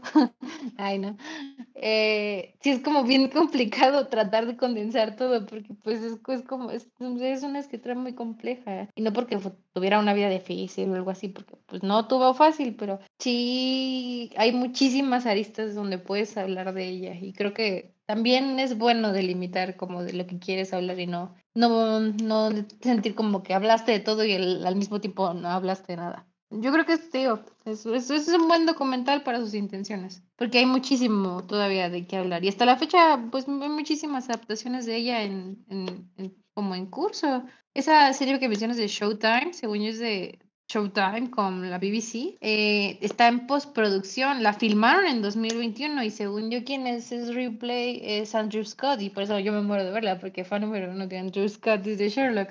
Pero sí, y por ejemplo, apenas hace cuánto salió la de Deep Water, que es la que, de- que adaptó Amazon Prime con El esta año pasado. de armas. O sea, sigue, y pero acaban de salir sus diarios. O sea, es- realmente no creo que tengamos como suficiente Patricia Highsmith dentro de, dentro de poco. O sea, sí es algo que, que sí que está permeado, está permeada, este, su obra está permeada en la, en la cultura popular y en la no tan popular. En el cine, para empezar. Yo creo que su aportación al cine es increíble. Tan solo como para que te adapte Hitchcock. Y yo siento que la película de Hitchcock no es tan buena como el libro. Y no, te lo estoy diciendo sinceramente. Siento que la- hay algo que falta en la película de Hitchcock que en el libro está perfectamente ahí y como que embonan muy bien las rompecabezas. Hay una parte de la película de Hitchcock que siente como que, no, ya, ya, vamos a acabarla. Imagínate, la película es muy buena. O sea, creo que tiene como 4.0 en Letterboxd o algo así. Haciendo mi pequeña investigación apurada aquí en IMDB, eh, ¿es correcto? Mm. No, no aparece que se haya estrenado aún. De, no, sí, ya. Sí, sí, sí. Aparece listada del 25 de abril, un episodio. Pero habrá que investigar un poquito más porque yo no me enteré. Mm, Y es un cómo no me pude enterar. Terminando aquí voy a, a buscar esto a ver qué tal. Pero mira, hablando de terminar, quiero llegar a, a una parte donde tú no vas a escuchar el audio. Yo te voy a dar la indicación de cuando ya deje de sonar. Que se me hace raro. Se me hace raro que no, no, no, no puedes escuchar los audios. Lo cual me deja pensando que en el episodio con, con Raúl Fuentes él no pudo escuchar ese audio tampoco. Pero ahí va el audio. Read, read, read, read, read, read, read, read, read, read, read, read. If you don't read, you'll never be a filmmaker. Y esa es la nueva cortinilla de este podcast para cuando hablemos ya de libros propiamente. Que es Werner Herzog, diciendo read, read, read, read, read. Un, If li- you don't read. un libro del que queremos hablar, este, literatura infantil de Alejandro Zambra. Quiero, yo quiero que arranques con esto, porque tú fuiste quien pudo ir a ver al, a, a la presentación del libro, ahí el péndulo de la Roma, sí, de Roma, ¿no? Ujú. Pues hice la presentación de, del libro en la Roma con Alejandro Zambra ahí presente y que me mencionaste que habla hasta por los codos y divaga peor que yo cuando, Mm. cuando hablo de películas y referencias, pero que estuvo interesante a fin de cuentas, ¿no? A partir de, o sea, con lo que mencionó, que hasta apuntes sacaste y que, Hasta apuntes tuve que sacar. que sacaste apuntes y aparte de los apuntes, en una libreta de apuntes, este, ojalá nos pagaran, ¿no? Eh, que, Sí. que tuviste como el... el- la oportunidad de, de hablar ahí con él cinco minutos más o menos este, en lo que firmaba los libros y esa pequeña interacción ¿no? también de que hasta él mismo se, se sorprendió. De manera muy extraña. Bueno, ya como, como dices, fui, me lancé a la, a la presentación porque pues ya teníamos rato, ya, ya tú, ya, tú ya tenías rato como que igual queriéndolo casar en alguna firma y a pesar de que pues, Alejandro Zambra es originalmente chileno, para quien no lo sepa, es un escritor originario de Chile. Él reside en Ciudad de México como dos años, tres años antes de la pandemia. Él mencionaba que lleva seis años viviendo en México. Este, y a pesar de eso, no nos había tocado como que hiciera una presentación de sus libros, a pesar de que ahorita está como co- publicando de manera continua. Y pues es un escritor que a Ramiro le gusta mucho. Y habíamos, Ramiro había leído el libro hace un par de meses, bueno, un par, como un mes antes, ¿no? O en cuanto salió, ya no me acuerdo. No, lo, lo leí como dos semanas antes de que fueras, acuérdate. Bueno, Ramiro estaba muy escéptico por ese libro. De hecho, pues, yo le estuve insistiendo. Dije, oye, mira, pues yo creo que lo van a presentar. Hay que esperarnos como a tenerlo, a comprarlo en físico, porque sé que lo va a presentar, porque ya estaba haciendo el libro, el book tour en, en Europa y en Sudamérica. Y dije, ya no tarda en venir a presentarlo aquí, pues aquí vive. Yo creo que lo van a dejar como al final. Y Ramiro me dijo, no, no, no, yo ni, ni se me antoja ese libro. Ya leí de qué va, ni se me antoja. No sé cómo cambió de un día a otro porque me dijo, ay, ya acabé el libro, me gustó mucho. Y dije, bueno, pues, dije, "Ah, vamos a hacer algo. Yo voy a como intentar leerlo para pues ir como con la cabeza ahí un poco pues fresca para la presentación del libro. Y también acabamos de leer otro libro de. Creo que sí hablamos de él aquí en el podcast, el de Formas de Volver a Casa, que a mí me gustó mucho precisamente por la, no tanto como la manera en la que está escrito, sino la estructura del libro. Me, me pareció muy, muy inteligente y, y no tan, tan fachosa, sino como muy, muy, este, no sé, original. Se sentía muy, sí, muy, este, muy propia, con, de alguien con una voz propia. Y creo que mm, a mí me pasa que tuve mucho tiempo, es- estuve mucho tiempo eh, que no, no, m- no es que no me identificara con la literatura iberoamericana, pero no me resonaba algunas de las cosas que yo conocía como literatura, literatura iberoamericana. Y se, se lo he dicho mil veces a Ramiro, que pues no es como que no me interese leer a Gabriel García Márquez o Latinoamericana. latinoamericana, perdón, sí. Eh, no es como que no me interese leer a los escritores del boom latinoamericano, pero es algo que no me llama tanto, no me llama, no me llama tanto la atención, porque no es algo de mi generación, a pesar de que está inscrito como en la, eh, permeado en la cultura de pues nuestro país y de Latinoamérica. Y creo que Alejandro Zambra y otros escritores que, que hemos, con el que, he leído con Ramiro, sí son más allá de que nuestra generación, sí son cosas que, que, me, que me, llaman, me llaman y te hablan no solo como ciudadano, sino como lector. Y creo que eso es algo muy bonito que sabe hacer Alejandro Zambra. Y pues ya me, me, me gustaba mucho Formas de Volver a Casa y me lancé a la presentación del libro. Y ese día yo estuve insistiendo a Ramiro como que no, eh, formula una pregunta. Tú que eres súper fan, tienes que sacarte así una, una, más que un comentario, es una verdadera pregunta. Esas preguntas que le haces a la gente y dice, ay, pues no sé, es una pregunta muy difícil. Y total que no se nos ocurrió nada. y a la mera hora estuvo bien porque como que todas las cosas que yo me estaba formulando en mi cabeza como el libro o como de sus procesos de escritura, las fue contestando en la, en la misma presentación. Y yo le decía a Ramiro que pues estuvo un poquito agotadora porque duró un poquito más de dos horas, pero ahí con los ponentes casi no, pues casi no los dejó hablar para bien o para mal. Le preguntaban algo y él se extendía y se extendía y se extendía, pero elaboraba su respuesta como de manera tan orgánica que nos decía, no, pero ya voy a llegar al punto. Aplaudo que no dejara hablar a Paola. Si vi esa parte del, del en vivo, aplaudo que, que no. Y, y sí me dio un montón de risa cuando dice, te ganas una gomita, ten. Es, es un escritor muy cómico, es un escritor, es una persona muy divertida. Dice, como sin tratar de ser payaso, es muy divertido. Y creo que eso también es algo que nos gusta, y hablo por los dos, que nos gusta mucho de esos libros, que no es sencillo hacer reír a, la, reír a alguien o hacer reír a un lector como de manera tan orgánica, ser demasiado forzado. Y él le sale naturalmente, no está tratando de ser un payaso, solo le sale eh, la manera cómica de ver las cosas dentro de una tragedia. Es el amigo Pacheco tranquilón, pero que te saca las carcajadas en la pena. y no quiero decir que fue como una sorpresa, que fue para mí que fuera así, porque algo así intuía, pero sí me quedé con una increíble impresión como de, de, la persona que es y del escritor que es, porque es alguien que yo nunca me hubiera imaginado con una pose de escritor. Y es, no sé, creo que sí es una, es una joya, que no creo que... Y bueno, tengo unos apuntes como de la, de la, de la, este, mm, no conferencia. Dale, dale, porque cuando termines con este lapso es cuando ya vamos a, a entrar brevemente en, la, en, la, novela. En la novela, diario, cuento, y a él le preguntaban como dentro de lo principal, que es que cómo había nacido esta necesidad de un diario de, de, paternidad, que es como la primera de las frases, como el, bueno, de las primeras de las descripciones en la que podrán encapsular este libro.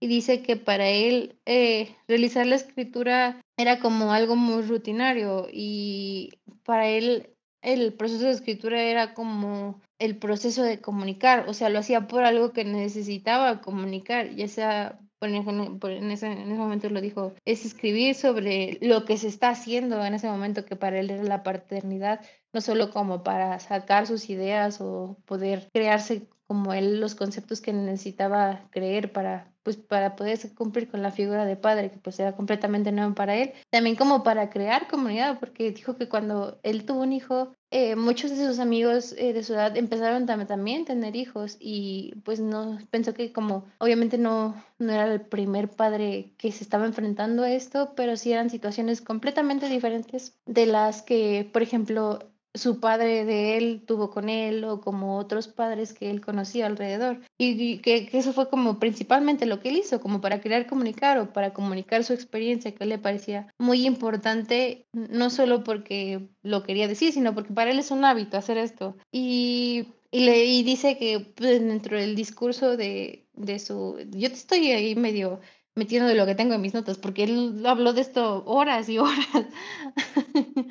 y también dice que con, con la literatura se crea continuidad y creo que me, me, me recuerda mucho a la estructura de este libro y el de Formas de Volver a Casa, que no es una estructura lineal o no es como una novela a secas. Eh, bueno, obviamente sé que no todo el mundo está familiarizado con, con ello, pero él escribe y a ratitos te mete como una anécdota sobre cuando estaba escribiendo, que podría ser ficción o no ficción, y realmente no es como que quede a tu a tu criterio decidir si esto es la voz del escritor o es la voz del narrador o es parte de la novela o es parte de un cuento aparte, pero simplemente funciona. No sé cómo lo hace, pero funciona y creo que eso es algo increíble porque no es como no es como sacar la cámara o como dicen en el cine, romper la cuarta barrera. no es como no se siente como romper la cuarta barrera. Es que de hecho se siente como cuando cualquier persona te está narrando una historia que comienza con una historia y llega a cierto momento y, oye, pero para contarte eso te, te tengo que contar esto de aquello y bla y ese hilo narrativo se va y se va y se va y se va y se va y cuando se acuerda dice, ah, sí cierto, y todo esto conecta con esto que te estaba diciendo. Y él así es en persona. Yo le decía a Ramiro, es que no sé si es muy buen escritor o tiene muy buen editor. Y yo creo que es un poquito de las dos, porque hay mucho de su discurso de él como persona en sus libros y pareciera que es sí fácil como perder el hilo de lo que te está tratando de decir, pero no, es maravilloso. O sea, yo no, no sé, no se me ocurre con quién compararlo. Sé que probablemente debe tener sus referencias, pero yo creo que esto es muy original. Sin buscar ser fachero, él mismo lo dice. Que no, no le gusta ser fachero. Si esto lo haces porque le sale y así. Es que sí Literalmente tú ves que le sale. Podríamos decir, no hay nada original, pero dentro del nada original, él se siente su propio estilo. Digo, hay muchos escritores, escritores que escriben exactamente igual, bueno, no, no tal, tal cual, pero que digamos que tienen el, el mismo desarrollo, pero a él se le siente orgánico. A él se le siente... Siente que es un estilo. Se le siente orgánico, se le siente natural, se le siente como que no sabe escribir de otra forma que no sea esa porque es su forma de escribir. Y hay otros escritores o escritoras que se sienten que están emulando a sus referencias, que no hay nada de malo, ¿no? Pero que se siente por ahí el, el, el que están buscando. Creo que donde más se podría llegar a, a notar ahí vestigios es en Poeta Chileno y que es a Roberto Bolaño justamente. Pero, y, y aún así toma su, eh, es su propia versión de Roberto Bolaño, o sea, él, él toma un poco, digamos, de los detectives salvajes y lo hace a la versión de Alejandro Zambra. Y, y no, y no, Lo hace con su propia manera, Sí, sí. sin ser forzado.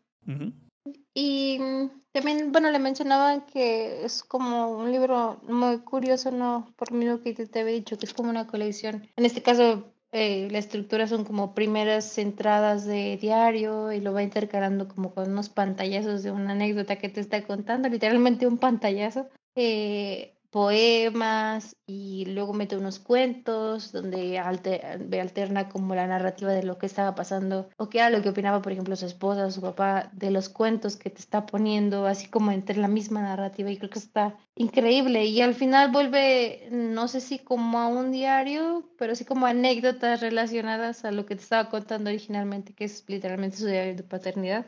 Y le preguntan pues que cómo se le ocurrió esto, como por qué lo hizo, y él decía que la interlocución, que pues es todo este discurso de lo que te está contando, que pareciera que eso es una historia lineal nutrida de todo esto, este, para él, bueno, él dice que se nutre de otras cosas, por ejemplo, de la poesía, que es algo como que trata de nutrir o compartir, ya sea como, por ejemplo, cuando compartes una canción o una película, y a mí eso me gustó mucho. O sea, él lo, lo puso en mejores palabras, en muchas palabras.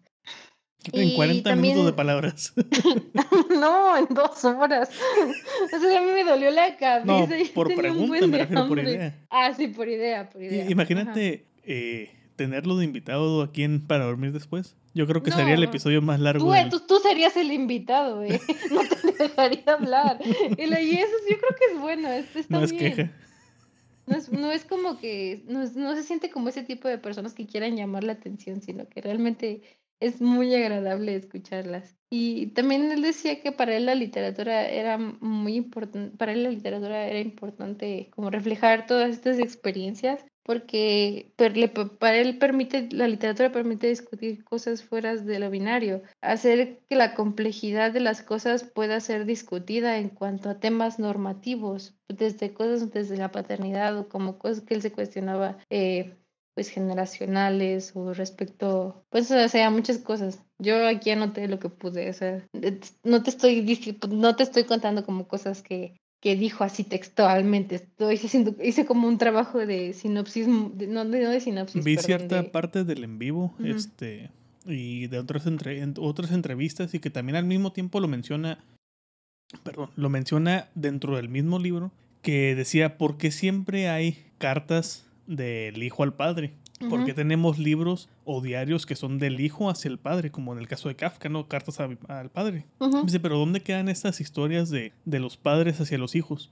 Dice, yo quiero hacer que, yo quiero que este, este libro sea, eh, pues esta capirotada de, de diario, poema, cuento, este, de, registro de lo que para mí fue la paternidad y, que sea al revés, que sea de los padres, en este caso del padre, de mi versión de la paternidad hacia mi hijo y que justamente... eh, adelantándome un poquito, ¿no? Antes de que continúes, con lo que cierra el libro, dice, me gusta pensar que este libro es nada más que un guion para esos lentísimos paseos del futuro. Ciudad de México, 31 de enero del 2023.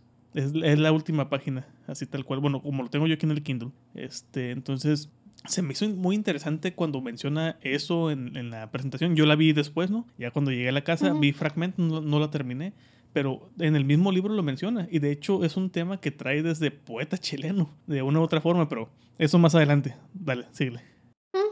Me quedé aquí hojeando mi libro porque fue bien querido y te quería mandar una foto porque pues ya no, ya no lo viste cómo terminó porque yo terminé de leer el libro después que tú, pero creo que fue bien querido, mira. Fue un libro muy, muy querido. Sí, la verdad es que sí, fue un libro que me gusta mucho porque no, no se siente lineal a pesar de que no, no es una literatura de la que yo, yo esté, no sé, no quiero decir acostumbrada, sino que no como que prefiera, pero me, me gusta mucho. Pues ya la conferencia estuvo, bueno, no conferencia, perdón, es que digo conferencia porque él habló mucho, fue presentación del libro.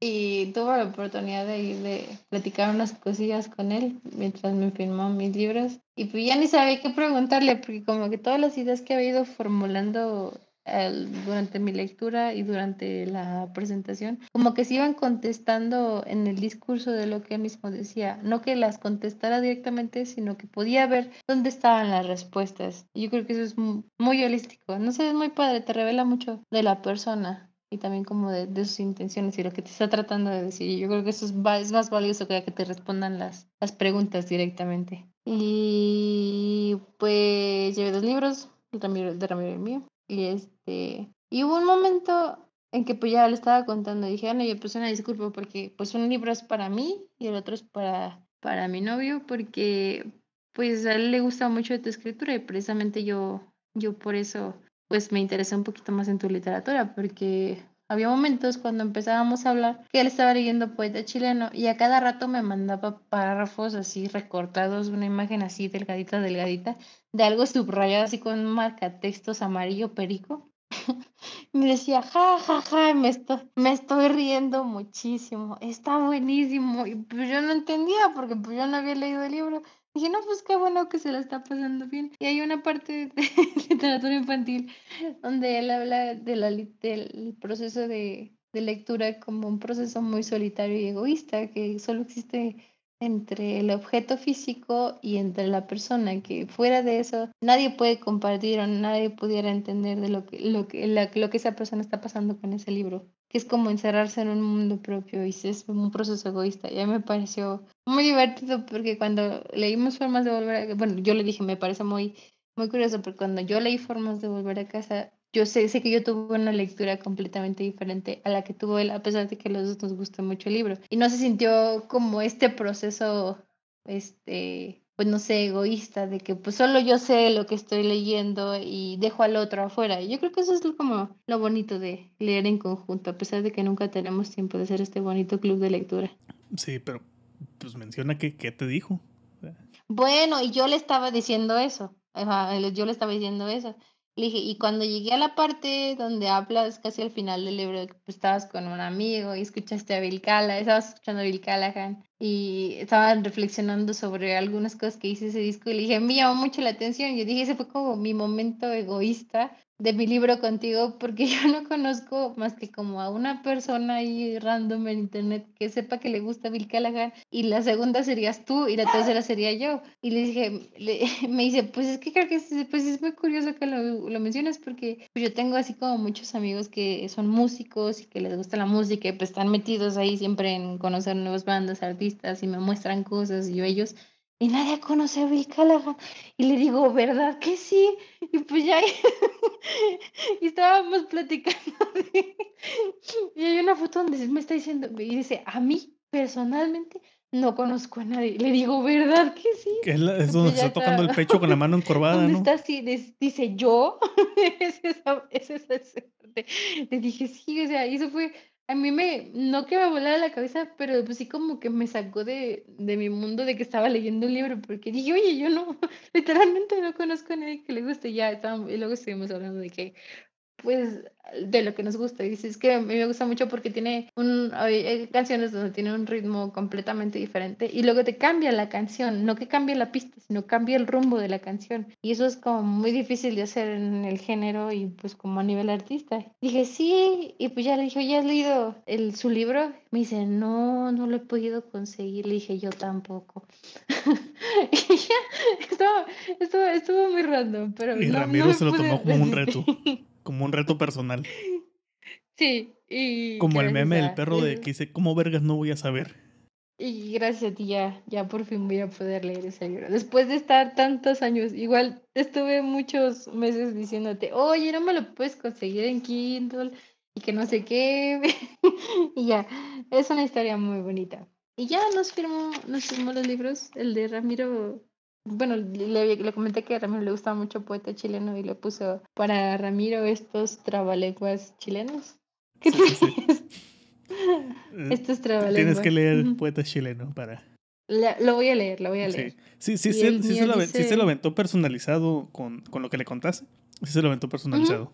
Sí, creo que eso es muy bonito, que no sé, no tanto como de que se tome el tiempo de firmarlo, sino porque pues, ya me había pasado que en otras dos firmas de escritores sí habían sido cosas un poquito más impersonales. Por ejemplo, el de Guillermo Arriaga me puso una firma que tardamos como tres horas en descifrar.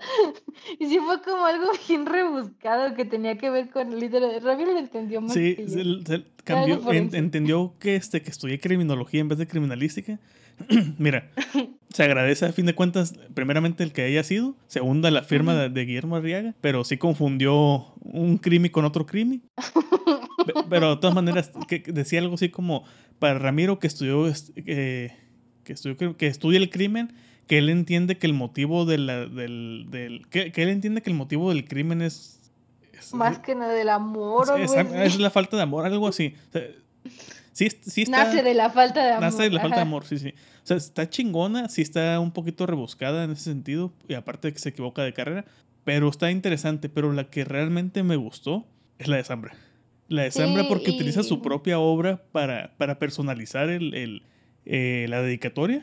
Y luego, luego estaría la de, la de Margarita. La de Margarita también es muy bonita y creo que es muy a su estilo. Digo, no he leído el libro de Margarita eh, García Arballo, el libro que tenemos firmado es primera persona, y sí habla como de pues encuentros muy personales o situaciones más internas. Eh, y el de ella dice algo como para Ramiro de la mano de Alejandra. Y también no es muy, sien- siento que es muy ella.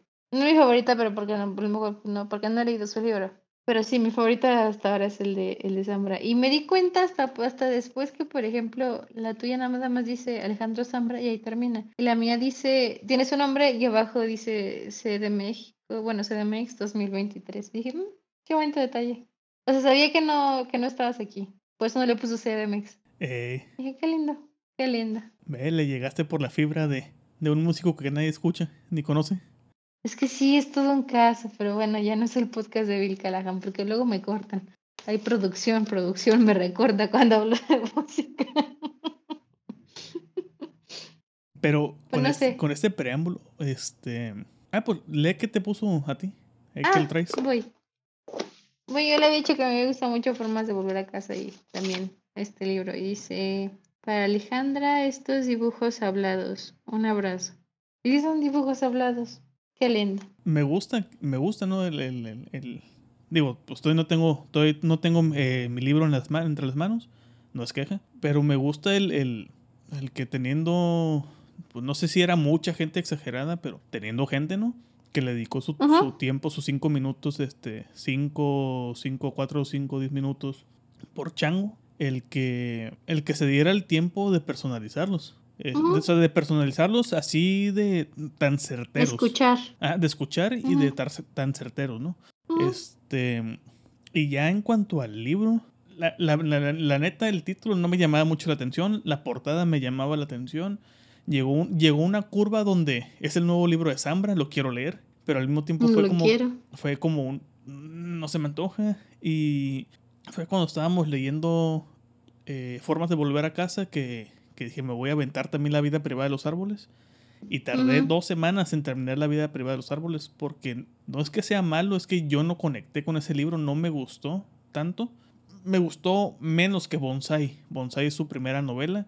Bonsai no me terminó de convencer, pero ya estaba, ya estaba ahí su estilo. Es como un ejercicio interesante, es como, como leer, este, bajar lo peor.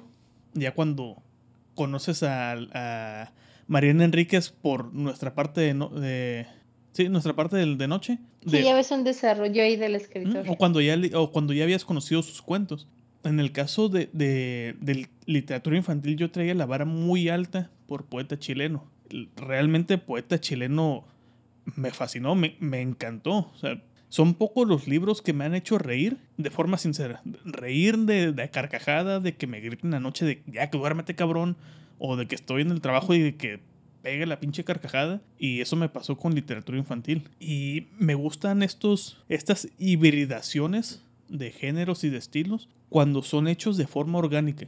Cuando son hechos de forma orgánica, de forma natural, de que no había otra forma de que este libro este, saliera. O sea, que, que era esta era la forma en la que tenía que. Esta fue la forma en la que fue concebido. Y no fue concebido de voy a pensarlo de esta forma, sino que durante el desarrollo fue agarrando esta forma. Ese tipo de hibridaciones me gustan. No cuando son retazos de te voy a meter. eh, quiero, quiero hablar de un libro que no hemos leído justamente. el de Shirley Jackson. Mm, Ah, ok. El de Deja que te cuente, que es, es- es- son cuentos cortos, cuentos que cuentos prim- eh, principales, ¿no? Primarios. Es Eh, son-.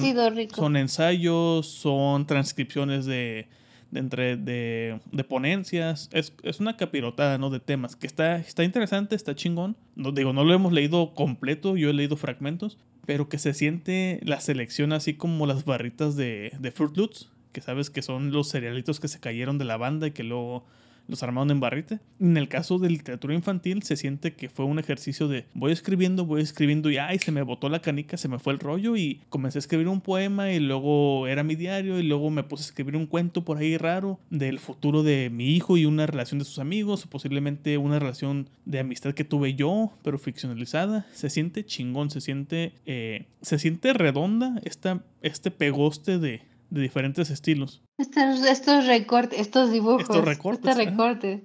Ujú. ¿ah? Qué Justamente. maravilla, qué maravilla, qué Y- belleza. Y, que justamente eh, la portada del, del libro se me hace que está todavía más chingona cuando ya leíste el libro, justamente, vaya la redundancia, porque es una ilustración de el librero del hijo, de estos... li- O sea, o sea, se llama literatura infantil, entre otras muchas cosas, porque es el, el librero que tiene el hijo de libros infantiles y de cómo tiene esta plática, ¿no? Con una persona que dice que no le gustan sus libros.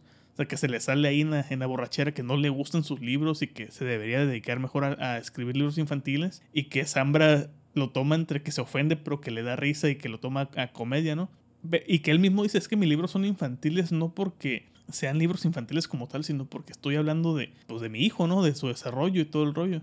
eh, todo, toda esta cuestión. Entonces, sí me gustó. Me- creo que después de Poeta Chileno, no quiero, no quiero decir que me gustó menos que Poeta Chileno, creo que sí lo pongo a la par, pero es un animal totalmente diferente. Sí, es algo muy distinto. Sí, sí, o sea, juegan creo que. mismo nivel de calidad, diferente, diferente sección. Juegan en ligas diferentes. Sí. Eh, eh, por ejemplo, en Poeta Chileno desarrolla un tema donde el personaje principal se vuelve padrastro de, la pareja con, de la pareja que tiene de adolescencia cuando inicia la historia, que se dejan de ver muchos años. Su pareja pues se casa o se junta, tiene un hijo, se vuelven a juntar después de años, muchos años en un antro gay, donde el personaje principal va acompañando a uno de sus mejores amigos que es gay y tienen un encuentro fogoso en los baños de la discoteca este, con su expareja y luego eh, se van al departamento de uno de ellos y, y, y comienza a enumerar como esos cambios que ve en su cuerpo, como es la misma persona pero hay ciertos cambios, este, como que hay estrías, le veo la piel un poquito más colgada aquí, bla, bla, bla, y llega la deducción mientras están en la caricia de que tuvo un hijo. O sea, llega esa deducción, ¿no?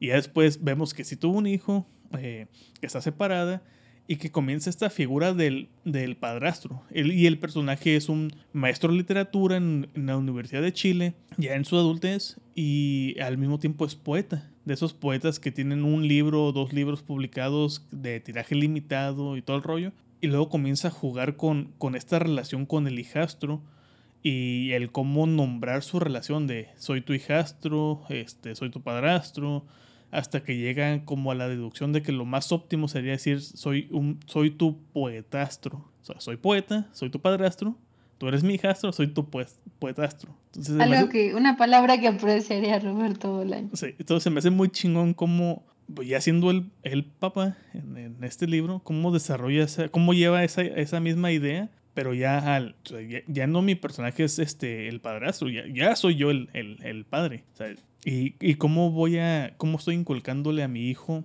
la pasión por la literatura, no de una forma forzada, sino por el, el propio desarrollo, ¿no? De, de las et- etapas normales que debería tener una, una niñez y cómo menciona estas lecturas de, de los libros de los cuentos ilustrados, de, de cómo el libro estaba en francés, el libro de cuentos que le están, el libro, sí, el libro de cuentos que le, que le están leyendo, que la mamá conocía de, que la mamá conocía de años y que la mamá tenía una forma muy característica de contárselo y luego Zambra traduciendo pésimo del francés, cómo le contaba una versión inventada, fantasiosa y el niño le seguía el rollo. O sea, es esas, esas partes como donde contradice un poco, en el buen sentido, esta tesis de que la lectura es muy solitaria, ¿no? Que, que él mismo después lo menciona. Es que la, la literatura mi hijo la está conociendo a través de dos versiones de su madre y de la mía, de dos, de este, dos narrativas diferentes, misma historia, diferentes narrativas, y pues el niño tiene la paciencia, ¿no? De, o sea, me tiene la paciencia a mí de, del niño se conoce la historia, el derecho al revés y me está dejando ser. Entonces sí me gustó,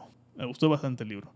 Creo que es, del, es de los mejores libros que he leído este año. Sí, también, bueno, no, no quiero decir mejor o peor, porque son cosas como muy distintas, pero sí es de mis favoritos también. ¿Ya ves? ¿Tú qué no lo querías leer? Eh, no sé qué. Eh, que- Ya hablando del libro, ¿qué, qué opiniones tienes ya directamente sobre, sobre la historia, sobre lo que desarrolla?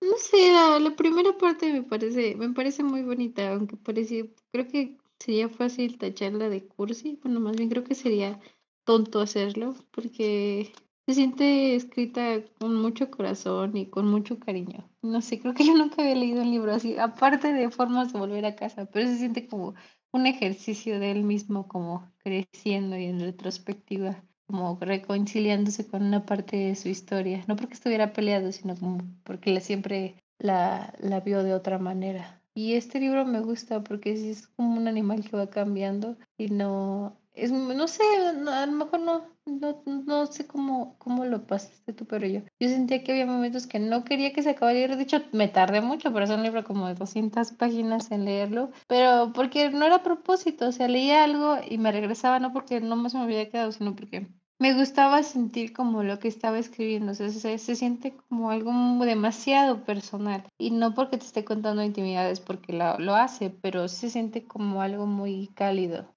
Porque es difícil de hacerlo, bueno, no sé, de sentirte así. Mira, por ejemplo, uno de los tantos, o sea, si- ya lo tuviera en físico el libro, yo creo que hubiera Mira. subrayado, yo, yo creo que hubiera subrayado eh, tres cuartas partes del libro. Pero mira, una de las partes que subrayé dice, he pensado antes de esa soledad de la lectura, tan ruidosa y tan distante del ruido, tan silenciosa y tan distinta del silencio. Y está, y está ese otro silencio, más problemático, de quien acompaña a un lector. Los lectores somos en teoría los cómplices ideales de otros lectores, pero a veces queremos o debemos o sentimos que debemos interrumpir la lectura ajena y nos convertimos, aunque sea momentáneamente, en esas personas atroces que nos interrumpían para avisarnos que había que pagar la cuenta de la luz o lavar los platos. Yo también subrayé algo por ahí, estoy segura. Dice, ahí ya lo perdí, es que te- está muy marcado este libro. Dice, la lectura silenciosa es en cierto modo una conquista. Quienes leemos en silencio y en soledad aprendemos justamente a estar solos, mejor dicho, a reconquistarnos una soledad menos agresiva, una soledad vaciada de angustia. Nos sentimos poblados, multiplicados, acompañados mientras leemos en silenciosa soledad sonora. Pero eso vas a descubrirlo por ti mismo dentro de unos años, yo lo sé. Vas a decidir por ti mismo si te sigue interesando la forma de conocimiento tan extraña, tan específica, tan difícil de descubrir que permite la literatura. Qué bello. Y creo que como una forma de cerrar ya eh, tanto el tema como el episodio es, si no le tienen miedo a perderle el amor a 330 pesitos, háganla. Compren el, li- compren el libro, si tienen un Kindle, ya saben a, a qué cuenta mandarle mensaje, guiño guiño, este, para hacerles llegar el libro. Este, pero creo que es un, un libro que sí, sí, sí, sí merece mucho la pena leer. Sí vale la pena leer. Recomiendo que lo lean. Eh, más allá de, de si ya son padres, están en el proceso de que van a ser padres, durante el embarazo, ¿no? O sea, que ya están en ese proceso que ya está próximo a nacer el hijo. Entonces están en pareja. Ya, inauguraste tu sección Marta de baile otra vez, Ramiro. ¿Por qué? No, no, no, no, sigue. Ok. ¿Qué te, dijo? Ok, bueno. Si, si están en ese proceso que van a ser padres, o ya son padres, o igual, yo, yo no quiero hijos. O sea, a mí no me, a mí no me llama Mm. la atención tener hijos, la neta, no, no es este, no es un tema para mí. Aún así lo disfruté. Aún así queda esa sensación como de. Se la, esa sensación de que se la llevó, se la pasó a toda madre Sambra. Se la pasó a toda madre a pesar de los desvelos, de los berrinches y todo el rollo. O sea, como que le tocó buena suerte, pero se siente sincero, se siente chingón, no se siente artificial, no se detecta por ahí un, un, un sentido de voy a hacer mi voy a hacer de mi vivencia un libro para sacar dinero. Digo que a fin de cuentas es su oficio, ¿no? Es su oficio y tiene que, tiene que vivir de algo, pero no se siente, o sea, no, no se siente ese de voy a aprovechar esta cuestión para sacar un libro ahí y, y que me den una feria.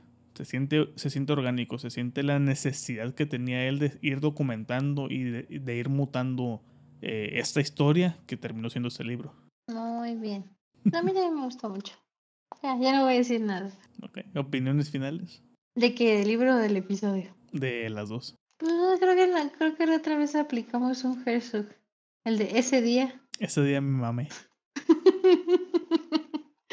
no, vale la pena. O sea, sobre el, el documental de Patricia Hayes, yo creo que vale la pena. Y creo que sí es como algo relevante porque pues sí, el impacto que tuvo ella como escritora no solo es, está permeado en la cultura de la literatura, sino también en la cinematográfica.